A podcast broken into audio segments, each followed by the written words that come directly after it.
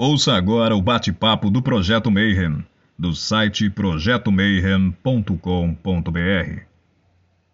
Bom dia para quem é de bom dia, boa noite para quem é da boa noite, 93 para quem é de 93, porque hoje vai ser muito show de bola, porque a gente está com uma lenda da internet aqui hoje. Porque se você estudava espiritualidade e era dos tempos de blog a lenha, internet na, na, na manivela, você conhece esse cara. Quer dizer, você não conhece porque ele nunca apareceu. Essa é a primeira vez que ele está dando entrevista para alguém nesses 20 anos de site. 20, 20 anos. Show de bola total.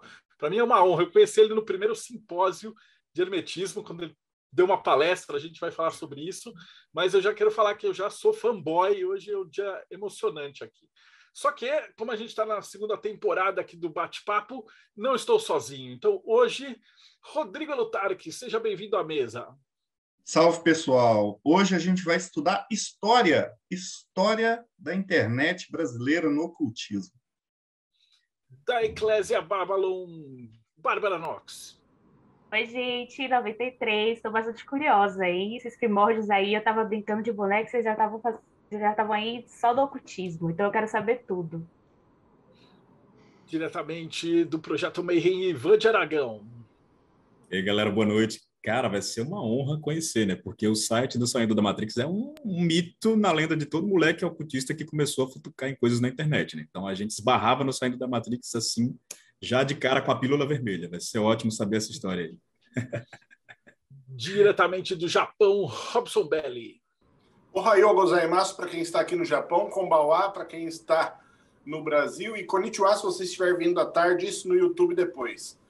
Vai ser muito interessante, a temática é maravilhosa e o site realmente é antigo pra caramba e eu estava lá para ver isso também. Então, primeira vez conhecendo o Astro, vai ser um prazerzão conhecer o cara que escrevia os textos que a gente lia quando a gente estava crescendo no ocultismo. E hoje também tem outro dinossauro aqui, que é o Rafa Reis, do Rafa.com. Seja bem-vindo, Rafa. Obrigado. Eu convidei que o West, foi difícil, mas ele aceitou. Vai ser muito legal ele poder estar participando finalmente de um podcast para as pessoas conhecerem quem é ele, porque a gente já sabe quem foi no simpósio. É, eu, no simpósio de 2012, se não me engano, eu conheci ele pessoalmente também. Para quem não sabe, ele mora em Recife e a família da minha esposa também tem, tem gente lá. E quando eu estive no Recife, algumas vezes, eu também tive o prazer de encontrar com ele pessoalmente. Então, bem-vindo, Essid. A pergunta inicial para todo mundo que a gente faz é como começou sua história na espiritualidade? Como você chegou a pensar em criar um blog chamado Saindo da Matrix? Olá, Seja pessoal. É um prazer estar aqui com essa galera toda que está falando há mais de 300 episódios de ocultismo, assuntos profundos, então.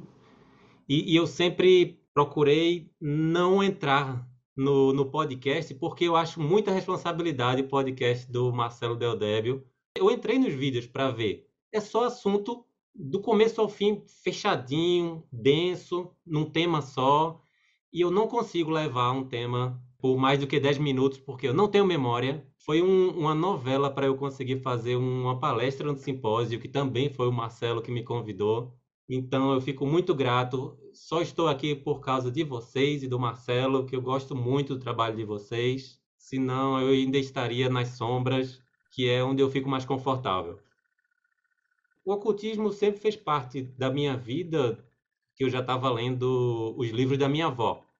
Minha avó é Rosa Cruz e gostava muito de diversos assuntos. E eu adorava os livros dela sobre bruxaria, tinha ufologia, magia. Não procurei me aprofundar, sempre vivi uma vida normal. Não entrei na Rosa Cruz, meu pai tentou, meu pai também é Rosa Cruz, mas eu só entrei no, nos jovens Rosa Cruz, Guardiões da Chama, eu acho.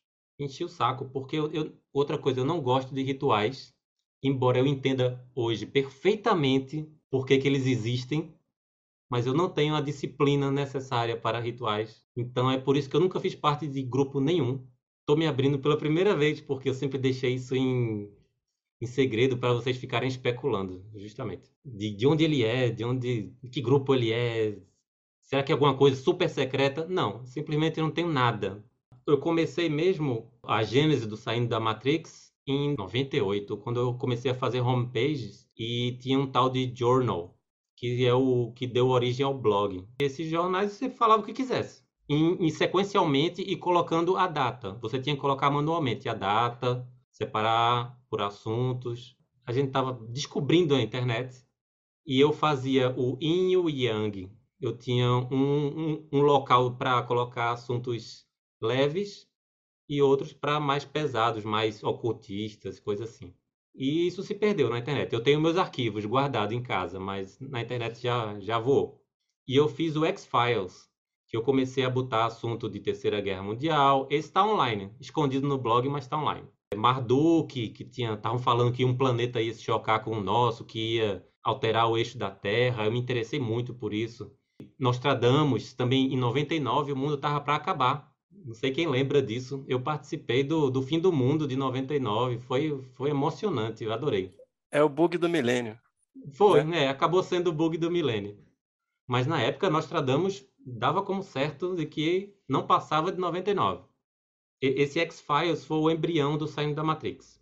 99 estreou o filme Matrix. E aí minha cabeça estourou de vez. E acho que é de todo mundo que estava iniciando em ocultismo porque tudo que eu vivi antes fez sentido. Essa coisa de um mundo em que você vê umas coisas que você não pode falar no dia a dia, mas que você sabe. É, a minha família sempre lidou muito com mediunidade, espiritismo, então eu tinha tudo isso em casa.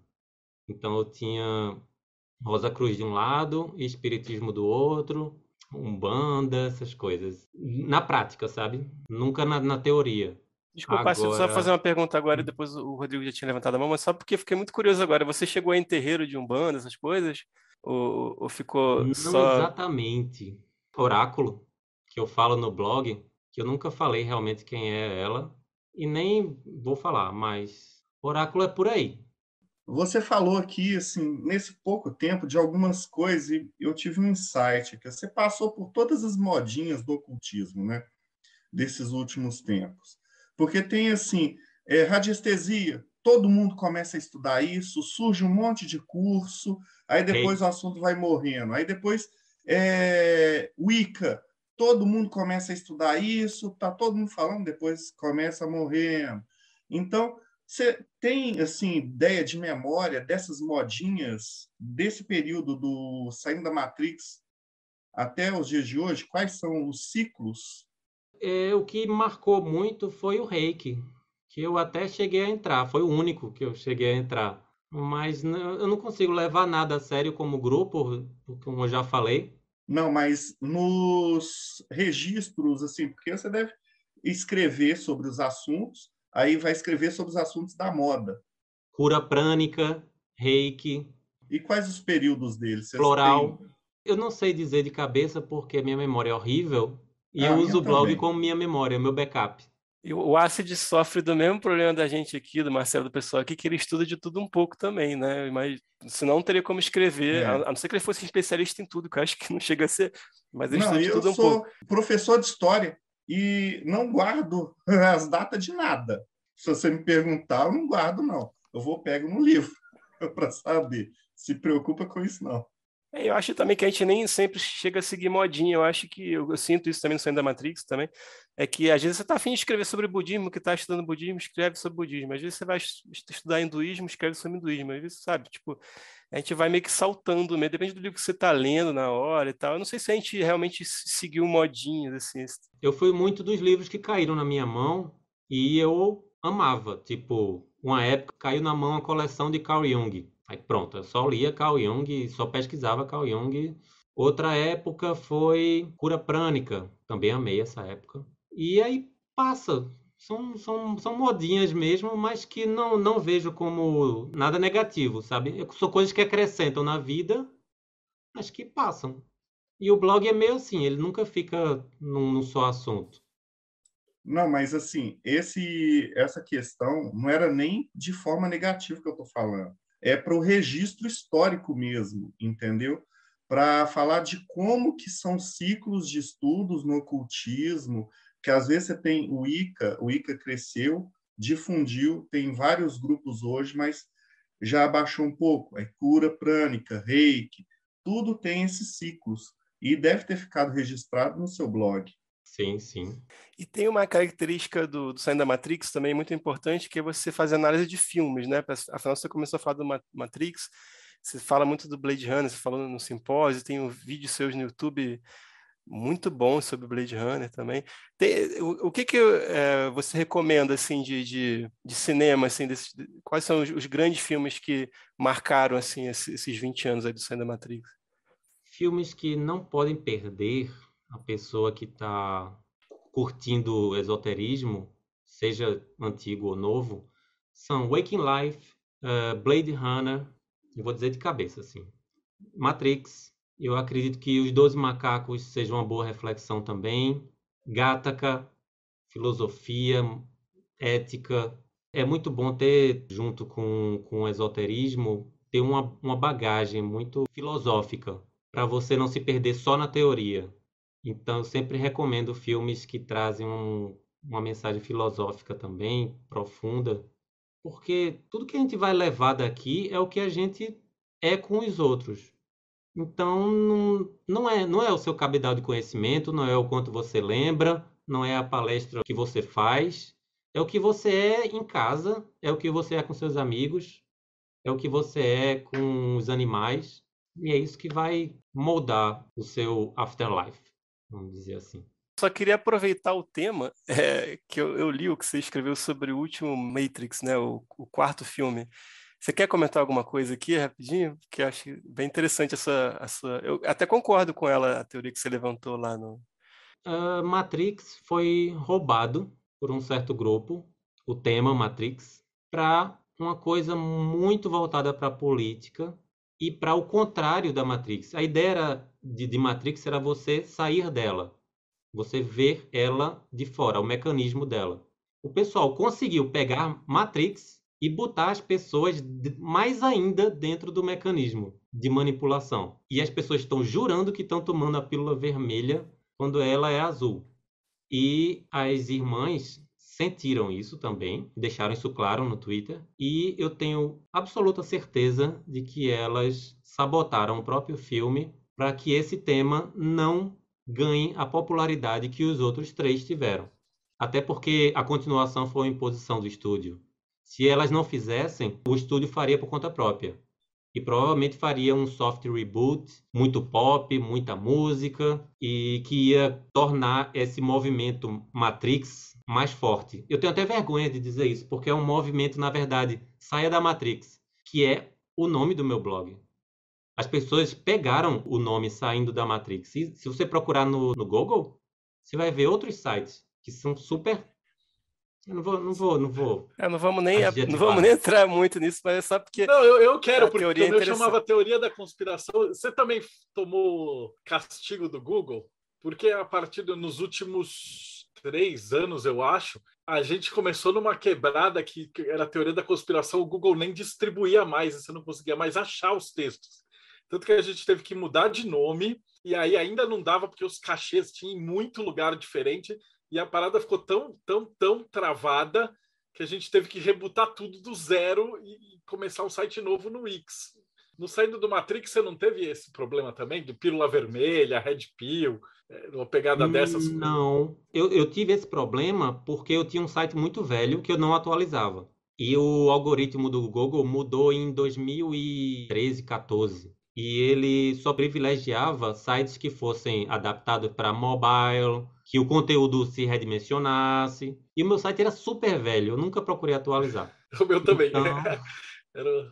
Aí o Google me tirou, o Google simplesmente sumiu. Se você procurar saindo da Matrix, não achava mais. Aí eu me desesperei e entrei em contato para fazer um, um, novo site, migrar tudo para o WordPress. Pegando embalo né, desse tema, eu estava cozinhando aqui as ideias já desde o início, pensando na hora mais apropriada para entrar nesse assunto. E aí o Acid entrou na, na parada direto, né? Que é justamente sobre essa importância do símbolo que a Matrix tem, né? Se transformou num símbolo para a cultura pop, e isso acabou tendo uma influência sobre muitas pessoas dessa geração, desses, desses 20 anos para cá. E começou a acontecer esse fenômeno. Né? A gente vê referências à, simbólica da Matrix, tanto em grupos de extrema-direita, da política, quanto em grupos da esquerda, quanto em grupos é, dessa galera mais esotérica, supersticiosa, que acredita em ETs e acredita em umas coisas um pouco mais complexas, até da gente lidar assim para falar sobre, nada contra, mas né, que já começam a extrapolar muitas vezes até a, os limites né, de um certo pé no chão. E a gente vê esse símbolo se disseminando assim loucamente e até nessas questões mais de grupos, até dessa masculinidade que a galera começou a defender ultimamente, também usa muito da Matrix nesse meio. E aí fica essa questão. Como é que ficou para você depois lidar com isso, né? já que os seus blogs sempre carregou aquele emblema, né, o saindo da Matrix, assim, como foi para ti? Se você chegou a ter alguns problemas no sentido de gente confundir o seu conteúdo, se isso te incomodou de alguma forma, se precisou que você se manifestasse no blog para deixar claro isso como que você, olha, não sou, não me confundam com determinado tipo de conteúdo, alguma coisa desse tipo. Sim, sim. Teve uma época que eu falava muito de política. Eu me revoltei, falei muito de política, acho que em 2015. E todo mundo dizia: não fala de política, não fala de política. Aí é que eu falava mais ainda, só de raiva. Só que, no, no fundo, eles meio que estavam com razão, porque política é uma área que a pessoa é de gado mesmo. A pessoa vira gado porque perde a razão. E eu antes bati muito na esquerda, e aí eu tive que me ver, graças a esse movimento Matrix, ter que voltar a falar de política para bater na direita, para eu poder me desvincular disso, poder deixar claro qual era a minha posição nisso. Por quê? Porque um site português de extrema direita, anti-vacina, linkou o meu blog lá e começou a entrar gente de todo tipo no meu site. E quando viam é, os meus posts falando sobre a esquerda, antigos, aí é que adoravam, aí metiam pau, aí começavam com aqueles discursos imbecis. E eu ficava, meu Deus, se eu ficar calado aqui, eu vou virar cúmplice disso. Eu estou alimentando a Matrix. E as pessoas não interessam, os outros posts não interessam, porque as pessoas têm um olhar seletivo para tudo hoje em dia. Eu acho de você também era se movimentava mais na rede social, tipo, principalmente no Facebook. Você meio que deu uma sumida no Facebook também, assim, pelo que eu acompanho, assim. Isso teve a ver também com essa questão de desilusão com essa que eu também tive no meu blog uma tentativa de fazer as pessoas dialogarem mais sobre política e tal. E depois eu vi que o negócio estava desandando, meio que também desisti. Mas Acho que é universal isso, cara. Eu, eu não posto nada de política desde 2015, porque só dá bosta, cara. E o meu problema é assim, ainda tinha a galera nerd, que é predominantemente de esquerda, e a galera da maçonaria, da Rosa Cruz, que é predominantemente de direita. Então, se eu postava assim, abacaxi, os, os, os meus leitores e os meus fãs, eles brigavam entre eles e causavam uma fudunga que não, não, não dava, não, chegou num ponto que não dava mais. Eu, eu também no meu Facebook, para quem não sabe, é, tem uma, eu tenho tipo listas, né? Tem, tem listas de gente que vê os meus posts sobre política. Hoje não são, não são muitos posts, mas o, vocês conseguiam ver essas, é, os meus posts. Eu tive que tirar vocês dois, na verdade, pela perseguição que vocês sofriam dentro dos meus comentários, sabe? Tipo, se uma, principalmente o Marcelo, né? Mas o Marcelo comentava uma parada, tinha um, um cara lá que ele entrava só para só para encher o saco do Marcelo. Tem uma vez que o Marcelo até me pediu para deletar uma série de comentários com uma amiga minha tinha entrado em confusão, conflito com ele. Aí eu falei, ah, vou tirar porque não está adiantando nada, né? Então, mas foi mais ou menos por aí que aconteceu contigo também. Tipo, você conversava, eu lembro que você conversava mais sobre política também em rede social e também viu que não estava dando muito certo eu, eu desativei meu Twitter para não poder ficar em registro nenhum do que eu falava de política, porque tudo mudou, virou de cabeça para baixo. Se antes eu metia o pau de um, de um lado, agora o outro lado está fazendo a mesma coisa. Decepção pura, decepção define, sabe? Tristeza, tristeza mesmo. Eu passei por isso sem blog. Na escola, a maioria é de esquerda, aí você vai para outro lado, o povo é de direita, e eu fico lá assim, meu Deus, é uma coisa ruim de um lado, uma coisa ruim do outro, e eu não me enquadro em nenhum dos dois. Eu vou falar mal de um, eu vou falar mal do outro. Como uhum. é que eu uhum. faço? É melhor ficar calado. Porque se você fala mal de um hoje, esse lado vai dizer que você é do outro lado. N não interessa, ele vai dizer todas as, as letras. Mesmo que você diga, não, eu detesto o outro lado. Não, ele vai dizer, você é enrustido. E só, e só para lembrar, pessoal, que a gente está falando aqui do, do, do, dos extremistas de um, de um, lado e do outro que não sabem dialogar. Não, mas né? isso está dentro, está dentro é. do bem do, do, da parte ocultista direto, cara. Os caras começaram a se odiar e brigar. A gente teve vários grupos de cara que fazia serviço comunitário junto. Então você tem lá o empresário que ele juntava as, as cestas básicas e aí você tem o cara do social que pegava as cestas básicas e ia distribuir para os mendigos. E aí chegou num ponto que esses dois caras não se falam mais.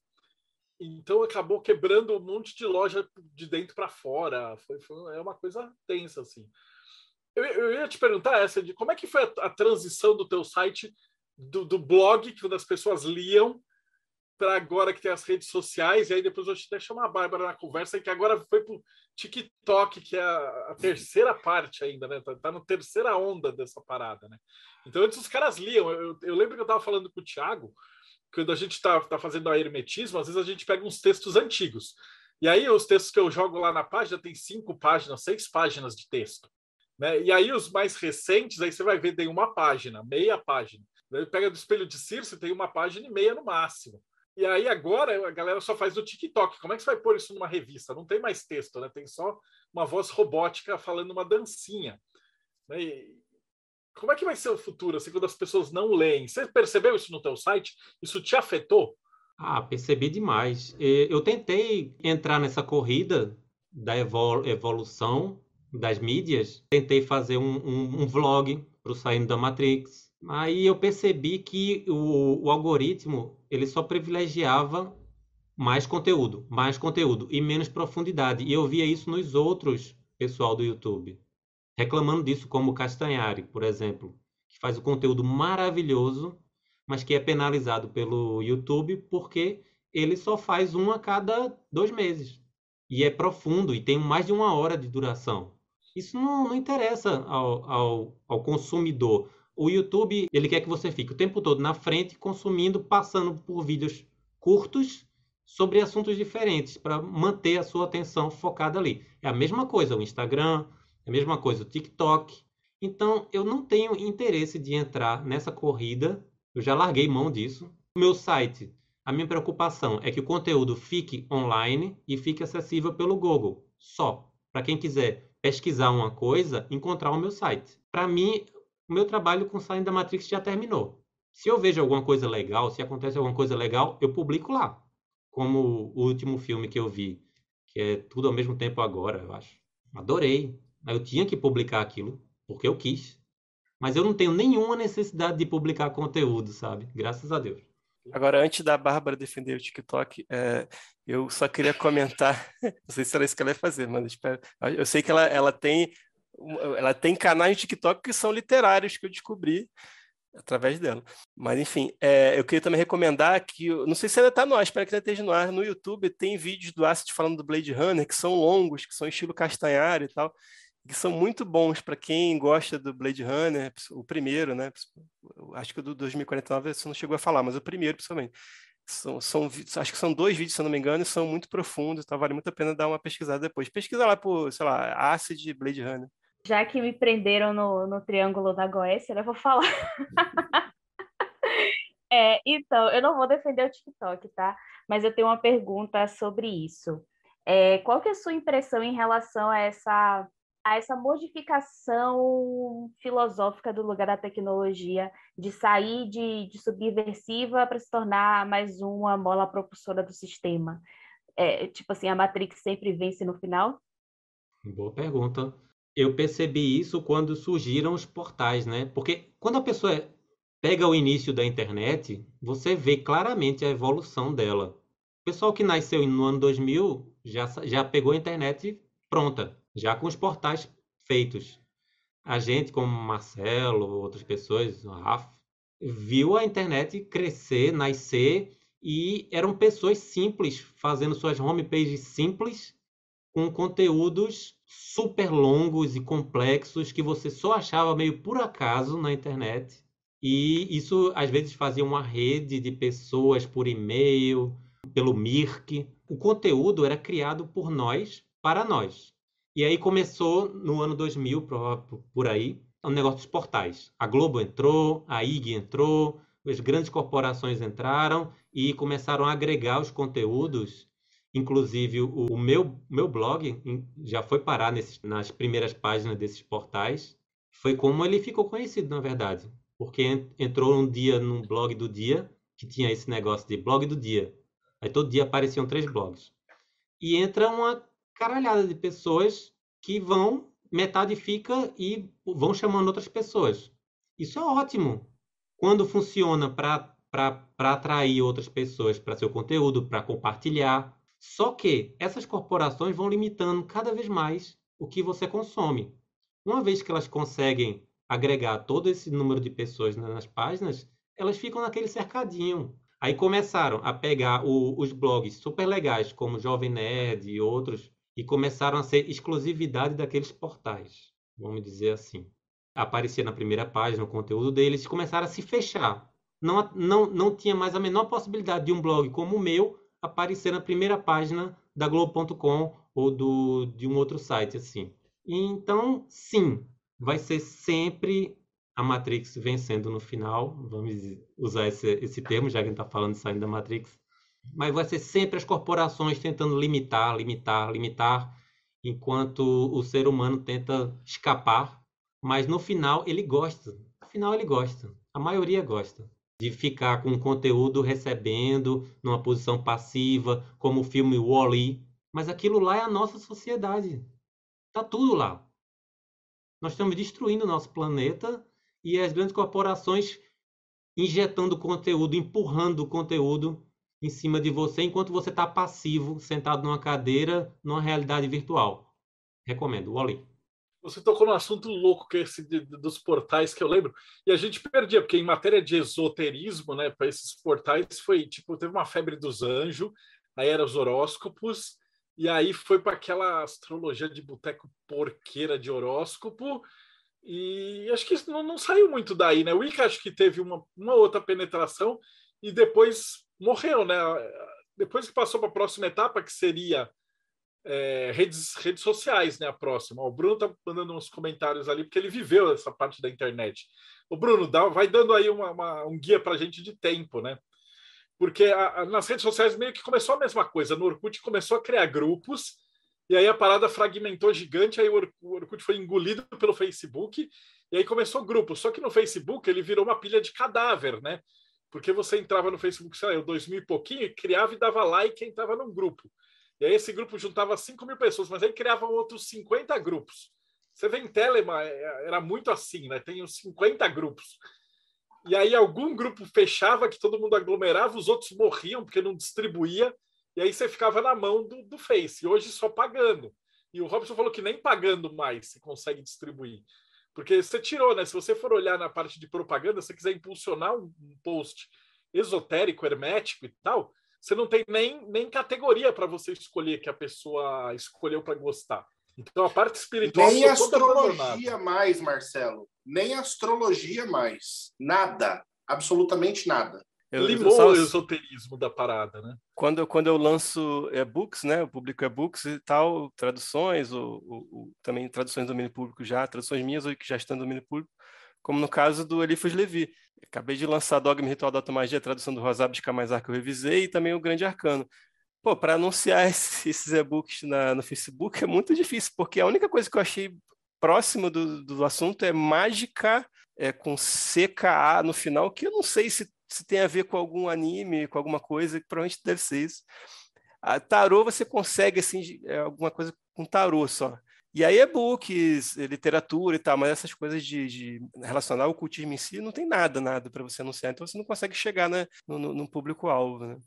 E aí, no, no, depois da, da, terceira, vamos chamar de, sei lá, terceira onda, que seria o Instagram e as coisas rápidas, agora virou um mar de lixo, porque o cara quer postar todo dia uma frase motivacional alguma coisa porque precisa, porque o negócio, é, como você estava falando do Cassari, que publica pouquinho. Mas se você não meter lá, sei lá, um Instagram todo dia, um vídeo ou qualquer coisa e tal, ele vai matando, né? Então o cara, o cara é sequestrado pela Matrix e de repente ele vira um escravo lá com, com um duto assim, falando conteúdo cada vez mais raso. É um ratinho. Eu acho que assim, a gente sobreviveu a até agora porque a gente está pouco se lixando. ele é monetizado o que tem, a gente doa para a ONG e tal, mas a gente não se importa de gravar vídeo de uma hora, duas horas, com os assuntos e, e fechado, e a gente sabe que não distribui. Né? Que, se olhar nas estatísticas, a gente é, sei lá, a gente está no, no, YouTube porque sim, né? Mas é uma coisa estranha. Está fora aí. da Matrix. Inclusive tem uma tendência de nova onda, né? Que muita gente menciona que esse sucesso dos grandes podcasts, né, com vídeos de três, quatro horas, já simboliza uma mudança de comportamento desse público, né? Talvez um retorno a uma tendência de querer conteúdos maiores, de querer Mas é blog de, de, conversa de bar, né, cara? Sim, é, é conversa fiada. Vai né? falar de cerveja, de carros. Separar de ponto de vista esotérico e tal, não existe. É já uma esperança, uma luz no fim do túnel, né? Quem sabe. às vezes, às vezes, às vezes no meio de um podcast longo, tem uma outra coisinha. Você mesmo foi, Marcelo. Eles no... já cortaram, eu vi, eu lembro, por exemplo, pega o do Vilela, que deu quase. Quando eu fui lá com o Mastral, o doidão lá, que deu um milhão de views. Cara, o que, que é um milhão de views no nosso mundinho minúsculo?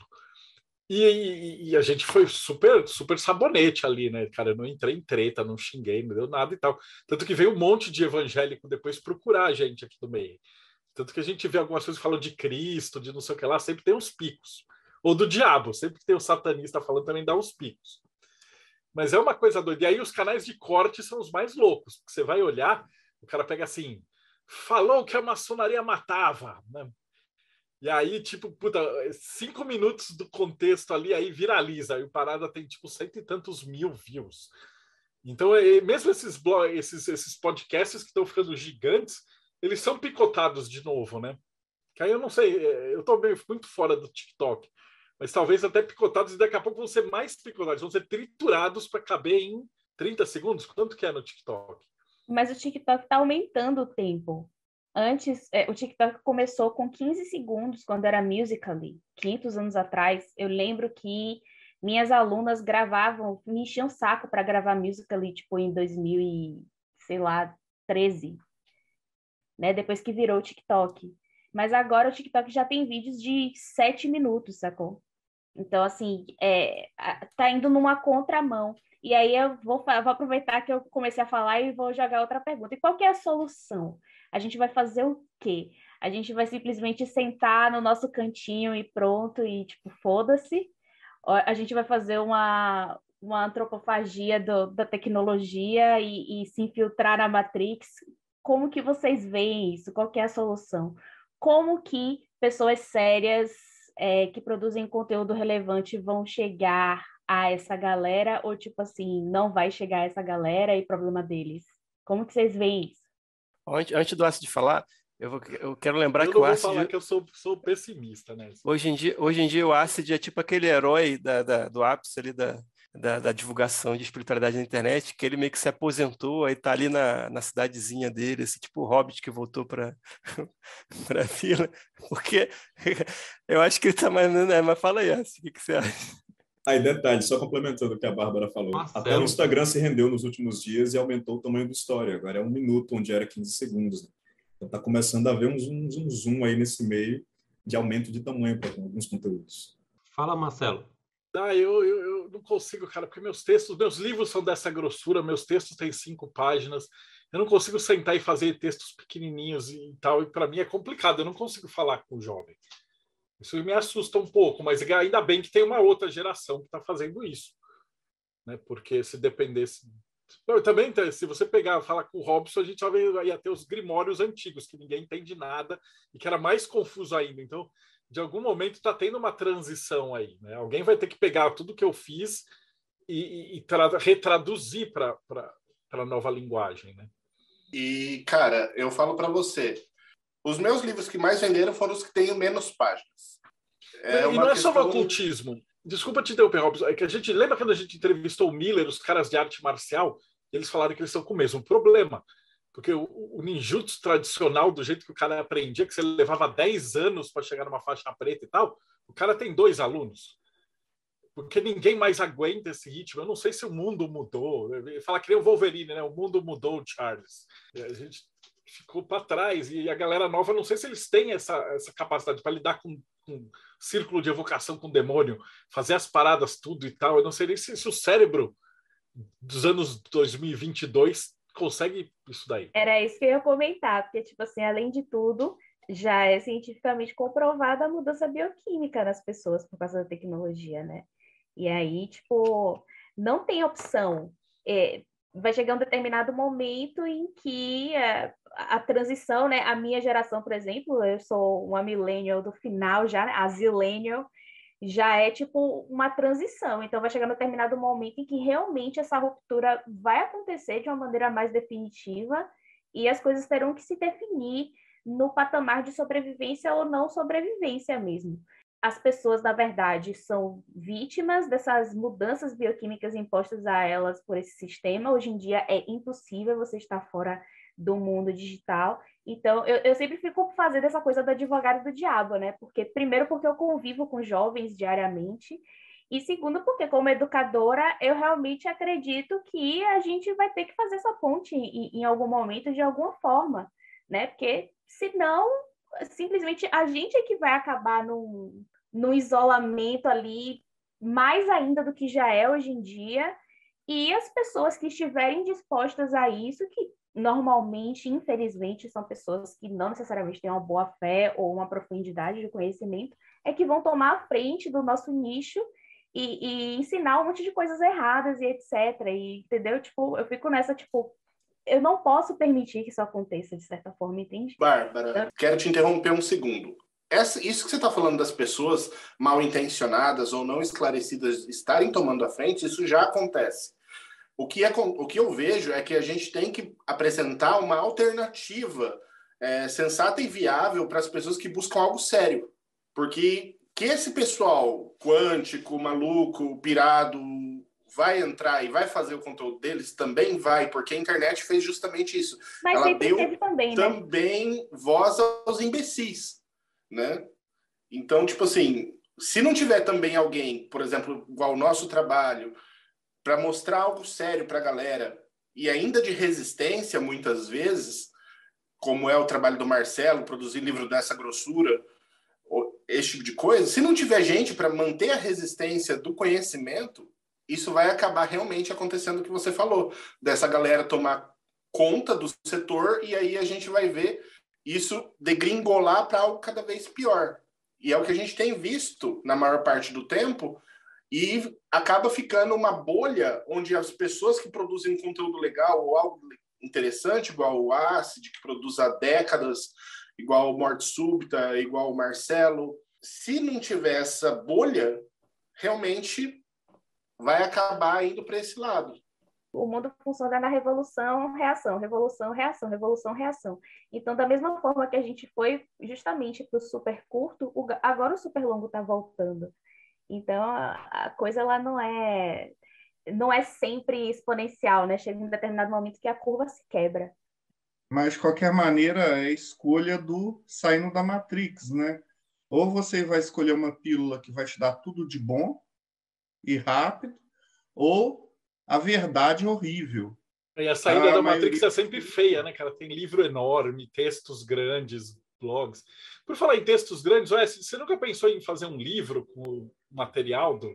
Já pensei várias vezes, só que nunca vi esse livro formado na minha cabeça. Então eu não tenho a menor ideia nem para iniciar uma introdução, sabe? Põe na mão do Rafa. Ele, ele pegou meus textos, eu também jamais conseguiria ter feito o grande computador celeste se o Rafa não tivesse enchido o saco e falado assim, eu faço e fez. Mas não, Acho que essa vai ser a solução. Não foi bem assim, não. É que ele tinha lá no, no Teoria da Conspiração, tinha lá assim, é novo aqui no site, comece por esses textos. Aí tinha uma lista de textos. Aí eu falei, quer saber? Eu vou fazer. Eu achei que era curto, sabe? Eu vou pegar, esses são alguns, alguns textos e eu vou fazer o e-book, né? Porque, pô, o Marcelo merece ser divulgado e tal, aquele não estava na Amazon ainda na época. Aí, quando eu fui ver, deu, sei lá, 800 páginas, sei lá. Era uma coisa. É porque eu nunca imaginei que era tanta coisa, entendeu? Mas aí já tinha. Porque assim, quando eu, quando eu ponho na cabeça que eu vou fazer um negócio e faço a capa do livro, aí eu vou até o final. Aí não, aí não tem nada que me demova. Mas realmente, se eu soubesse que, que talvez eu tivesse. Era um pensado... liberaba, né?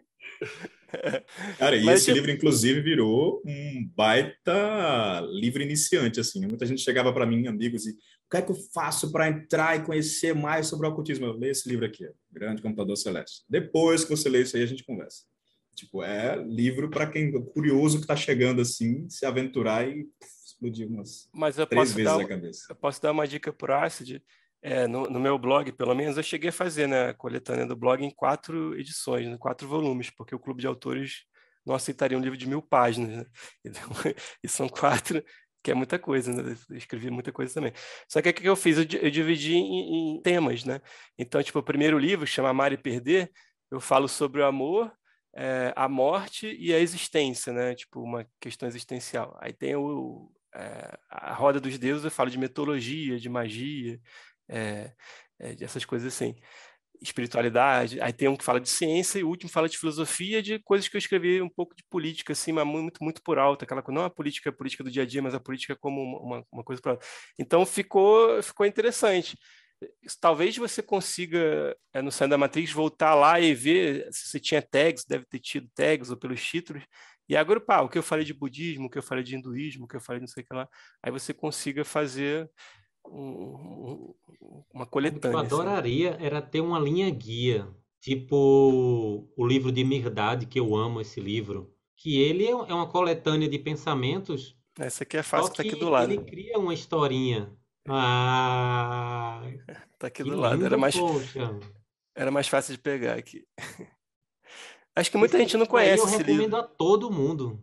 Esse, esse, esse livro aqui foi escrito por um cara que era amigo do Khalil Gibran, que escreveu O Profeta. O Profeta é bem mais conhecido. Eles eram amigos, né? Amigos pessoais. E, sei lá, eu, eu tem gente que gosta mais desse, eu gosto mais do Profeta, mas para mim é quase a mesma coisa. São dois livraços. Esse aqui é, é bem maior que o Profeta, né? vale muito a pena também. O Acid acho que é um dos melhores livros que você já leu na vida, se não me engano. Né? Para mim, é, tá, o Profeta está um pouquinho acima, mas é quase a mesma coisa. Esse talvez seja o melhor livro da minha vida, não um, dois. É, e, e, a gente vê que ele é um monte de contos, um monte de, de, de assuntos pequenos soltos, só que ele enredou isso numa história, numa linha guia, que é atraente. Eu adoraria ter essa ideia para poder pegar vários dos meus posts e fazer essa teia. Mas eu não tive, infelizmente, precisaria de um editor. Aí dá para ver também, fazer no TikTok, porque eu lembro que tinha uns textos que eram mais curtos também, né? de repente dá para ler em sete minutos, e aí põe aquela voz de robô lá da, da do TikTok para ler com fundo. Bom, eu, teve uma época que eu peguei, acho que no começo do YouTube, tinha um montão de, de, de vídeo do YouTube que eram os textos do Teoria que alguém lia assim, na cara dura, sem dar crédito, sem nada, e lia os textos e ilustrava, e tinha imagens, e, ou com uma voz de robô, uma coisa assim, isso aconteceu muito. Primórdios de YouTube, né? De repente, é, é, é um futuro. Eu ia perguntar assim, como é que você vê o futuro do saído da Matrix? Bom, é, vocês falaram sobre o futuro do esoterismo, eu queria contribuir um pouco com a minha visão, que é a de que o tempo é cíclico. Nos anos 60, a gente teve um boom do esoterismo, que invadiu o Ocidente, mudou a face do Ocidente. Depois veio a guerra do Vietnã, que veio um, um certo tristeza e, e, ressentimento. E depois veio os anos 80, que foi o materialismo. Então foi o completo inverso dos anos 60. E aí culminou nos anos 90 com um certo niilismo, que foi com o movimento grande, é, Nirvana, aquela coisa de depressão, e depois um otimismo.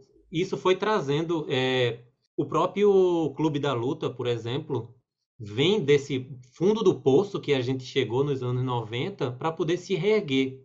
E vários filmes foram nessa vibe, inclusive Matrix. Foi uma coisa assim muito próxima do final dos anos 90. Então isso deu um certo otimismo, isso resgatou o esoterismo, resgatou muita coisa que estava lá nos anos 60, 70, esquecida, empoeirada, para uma nova linguagem. E essa nova linguagem foi a internet. Isso trouxe gente muito boa, como Lázaro Freire, da lista Voadores, que eu considero a minha escola. Então eu estava nessa transição, tinha acabado de ver Matrix, enlouquecido pela, pelo mundo que se abriu. E aí nos anos 2000 surge a lista Voadores, que era essa mesma vibe pop, de pegar assuntos é, antigos e profundos e falar de uma forma descomplicada, falar de uma forma pop, com humor, sem se, se, se preocupar muito com a forma, sim o conteúdo. Foi o site Voadores que praticamente definiu o meu estilo como seria o saindo da Matrix. Então, tivemos esse boom dos anos 2000, o esoterismo voltou com tudo, só que está caindo e a gente tem que aceitar isso. Não tem como mudar uma, a, a mente de uma população inteira. Essa população que vem aí vai consumir coisas rápidas, fast food, e talvez seja uma geração perdida para algumas coisas, não sei. Talvez a inteligência artificial assuma esse papel de ser o professor cultural deles algum dia. Então o esoterismo vai voltar para ser esotérico de novo, vai voltar para ser oculto novamente. Então acho que a gente tem que fazer as pazes com isso e aceitar que o nosso conteúdo precisa permanecer bom, precisa permanecer profundo, não dá para adaptar para um TikTok. Outras gerações farão isso, não a gente. E ele precisa ficar online, hibernando, mesmo que hibernando, mas online, para que seja resgatado no futuro. E é isso que eu vejo saindo da Matrix hoje. Ele está hibernando, esperando um dia ser redescoberto e que talvez uma geração mais capaz do que a gente, porque nós fomos capazes. Eu acho que nós fomos mais capazes do que a geração dos anos 60 em trazer um conteúdo esotérico para um público jovem, falando a língua deles, sem passar por coisas como a yoga passou na época, em que você tinha que se formatar um guru, você tinha que criar um vínculo com seu mestre. Isso já não, já não foi mais necessário, foi descentralizado. E hoje a gente não sabe como pegar um conteúdo bom e passar em cinco minutos. Mas alguma geração vai desenvolver isso. Não sei se é possível, mas alguma geração vai desenvolver isso. Eu acho que acontece também que dessa vez o, o ocultismo ele está se tornando oculto no meio de um mar de informações relevantes, aquela história, né? Overdose de informação. O Alan Moore falava sobre isso. Que na verdade agora você pode achar tudo. Só que tem tanta coisa é, é, misturada ali, né? Tanta bobagem no meio de coisa séria que às vezes a pessoa não, não se perde, acaba desistindo. Eu acho que é mais ou menos por aí que está a dificuldade de quem está entrando nesse meio agora, né? Então, talvez só da gente deixar esses textos hibernando, mas apontando para os livros certos, é, para os podcasts certos, sei lá, os vídeos certos que seja, mas que sejam coisas interessantes, porque todo mundo tem a sua capacidade, né? Tem, tem gente que acho que a gente aqui tem mais jeito para escrita, para divulgação escrita, mas tem gente que tem muito jeito para divulgação em vídeo também e gente que vai ter muita gente para divulgação em vídeos mais curtos, mas no final de, das contas você tem que sempre apontar para uma coisa mais relevante lá atrás, né? um Bhagavad Gita, um, o Profeta ali, o, o Mirdade, esses grandes livros né, da, da, história, vai ter que voltar, sempre volta a eles, né? porque foram eles que iniciaram tudo e tal. E a gente conseguindo fazer uma pessoa se interessar em um Bhagavad Gita, um tal Te uma, uma coisa assim, já acho que já é boa parte do caminho andado, de qualquer forma. Mesmo que seja um vídeo curto do TikTok, você consegue, a pessoa fala uma coisa muito específica ali do Tao Te que também o Tao Te tem coisas curtas. Você fala ali, ó, gostou? Então vai ler esse livro. tem que terminar assim o vídeo, né? Porque aí dá, dá, tem alguma chance. Por ironia, nesse vácuo do ocultismo que está entrando é aquele movimento quântico do vou vender um curso para você depois desse meu vídeo aqui, né? Que é, é meio triste de, de, de perceber essa mudança, mas está ocupando um espaço dentro dessa geração que se interessa por coisas, entre aspas, ocultistas. Né? Eles não estão encontrando tão facilmente o ocultismo real e sério, estão batendo primeiro na, nos cursos místicos, onde o cara te ensina a ganhar dinheiro vendendo cursos, para te ensinar a ganhar dinheiro vendendo cursos. Então, tipo. E para quem está querendo achar coisa boa, como é que a gente te acha, Acid? www.saindodamatrix.com.br isso aí. Porra, esse foi maravilhoso ter você aqui hoje, cara. Conversa histórica. Pena que o Thiago não pôde participar justo hoje, mas a gente vai trazer você de novo. Aí a gente vai, vai fazer uma saída do Matrix com o Raf de novo, com o Morte Súbita. E traz a galera do Morte Súbita, a gente ponto de novo. Mas foi espetacular. Rodrigo Lutarque, suas considerações finais. Olha, ah, estou querendo o seu livro. Então, assim, pensa com carinho, revisite seus arquivos pessoais, vai dando uma olhada, separe por temas. Depois que você organizar, você vai dando uma lida, vê se você acha essa linha guia para você fazer o livro, e aí o Marcelo publica. para aqueles que querem participar desse tipo de conversa legal, catarse.me TDC, você se inscreve, você ajuda é, a financiar esse projeto, que está totalmente fora da Matrix, fora do algoritmo, fora das IAs que estão é, colocando esteira aí na cultura do pessoal. Então, você terá acesso a diversas revistas a gente é no contramão da parada mesmo, né? Você vê, a gente faz revista.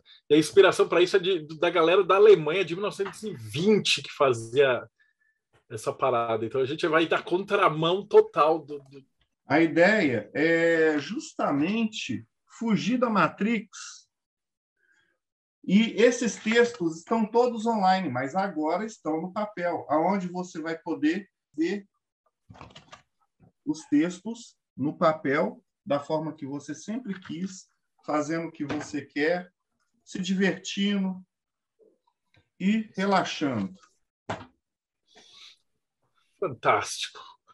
Bárbara Knox, suas considerações finais. Ah, eu achei sensacional. Hoje a mesa tá bem nordestina, né? Eu, Ivan e, e o Acid aqui, amei. É algo muito inusitado, inclusive, né? Mas é, é, um assunto que eu adoro pensar, o presente, o passado, o futuro, os ciclos, é, como as coisas se manifestam e deixam de se manifestar. E também gosto de pensar que somos resistência, gosto de ser resistência em muita coisa. Então, achei sensacional, gostei muito de te conhecer, né? Estou aqui como a, a representante um pouco diferente do grupo, que vem contestar as coisas, mas é isso aí. E Sou da Eclésia Babylon, então quem tem interesse de conhecer uma instituição religiosa, agnóstica e telêmica, eu convido vocês. A gente tem práticas devocionais e ritos para Babylon e a nossa comunidade é aberta para todas as pessoas. Então, se vocês têm curiosidade, procurem a gente no 4gsanctuary.com ou podem falar comigo direto no Instagram lá, que eu adoro conversar com todo mundo. Maravilhoso. Ivan de Aragão, suas considerações finais. Cara, foi muito bom falar com o Acid, foi muito bom conhecer um pouco mais dessa história do site, foi muito bom ver o rosto por trás dessa história, né? E um clima nostálgico fica na gente, né? E continuando nesse clima de nostalgia e resistência, quem quiser me encontrar para encontrar conteúdo relacionado à poesia e ocultismo, dois temas que já são bem nichados, né? Dois temas bem fundo do baú, a linguagem simbólica e a linguagem ocultista juntas, é só entrar em ivandearagão.com. E justamente numa época em que a gente vê uma dificuldade enorme das pessoas em compreender linguagem simbólica. Né? A gente está muito envolvido nesse mundo de linguagem jornalística, onde tudo é objetivozinho, aquela linguagem chata. Nem sempre essa linguagem é capaz de expressar, principalmente os conteúdos mais interessantes da humanidade. Né? Então, quem curte poesia, quem curte linguagem simbólica na veia, e ocultismo, misticismo, música, o que for, ivangearagão.com e a gente se esbarra. Maravilha. Robson Belli, suas considerações finais. E se você é um pouco reaça no sentido não político, e sim no sentido de manter o ocultismo antigo ainda funcionando, acesse nokiano.com.br. A gente luta ainda para trazer o ocultismo do século XVI para os dias atuais. E é isso aí que nós fazemos de melhor. Então, pessoal, acesse lá enoquiano.com.br. Se você quiser saber também um pouco mais, você vai encontrar no mortesubita.net vários textos nossos e, e, é isso aí. Adorei conhecer o Ast, adorei a palestra e eu acho que ele deveria entregar isso mesmo na mão do Rafa, como foi recomendação do Marcelo, para a organização dessa linha aí que o Ast disse que não tem. E Rafa Reis, o irmão gêmeo bonzinho do Teoria da Conspiração, né? é sempre um prazer, porque o Rafa ele é, ele é daqui, já está com a gente desde os primórdios aqui do, do meio do teoria, do RPG até, né? E aí hoje ter ele e o S de aqui foi uma honra, cara. Considerações finais, Rafa. É, eu queria lembrar que o Acid também é, foi colunista do Teoria da Conspiração, uns, uns 10 anos atrás.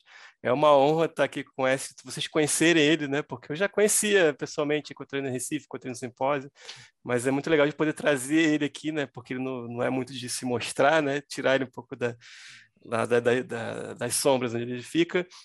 E eu sou Ref Arraes, eu sou o cara que escreve um blog chamado Texto para Reflexão. Você pode achar mais aqui no raph.com.br. Eu queria só mostrar, já que a gente falou sobre isso, né? Na verdade, não são 800 páginas, exagerei um pouco, são 620 páginas do Grande Computador Celeste, é, do Marcelo. É, tem na, no Clube de Autores impresso e vocês acham isso aqui de graça na Amazon, assim como vocês acham de graça a, a coletando do meu blog, como eu tinha falado, são quatro volumes, né? Então tem Amar e Perder, aqui tudo pelo Clube de Autores também, mas tem de graça na Amazon. Amar e Perder, A Roda dos Deuses, As Lições da Ciência e A Medida de Todas as Coisas. Obrigado, Essid, foi um prazer. E essa de ser alguma consideração final? Agradecer que mensagem você quer deixar para os nossos leitores ávidos de, de sair da Matrix? Bom, primeiramente agradecer o convite, porque realmente eu não. Só, só vim por causa de vocês. Eu acho que vocês são os guardiões da chama, vocês que vão manter isso aí, passar para uma nova geração essa linguagem do, do, do ocultismo, que nem é tão oculto assim, mas que vai permanecer sempre é, debaixo do radar, porque a gente está voltando nesse tempo de novo, em que as, as melhores coisas não são é, tão expostas assim.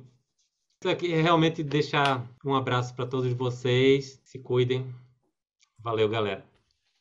Fantástico, galera. E brigadão por ter acompanhado a gente, episódio 330 aí, esqueci de novo, mas passou de 300, está quase 340 agora. Então, se você curtiu, então não esquece, dá o sininho, é, segue o canal e dá uma olhada que tem muita entrevista bacana. Então, se gostou de hoje, com certeza tem 600 horas de, bate-papo para você se divertir aí. E a gente se vê aí no próximo Boteco dos Illuminati.